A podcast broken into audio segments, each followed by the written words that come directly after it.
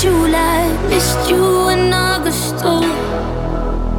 Lost it in June. Fucked up in July. Missed you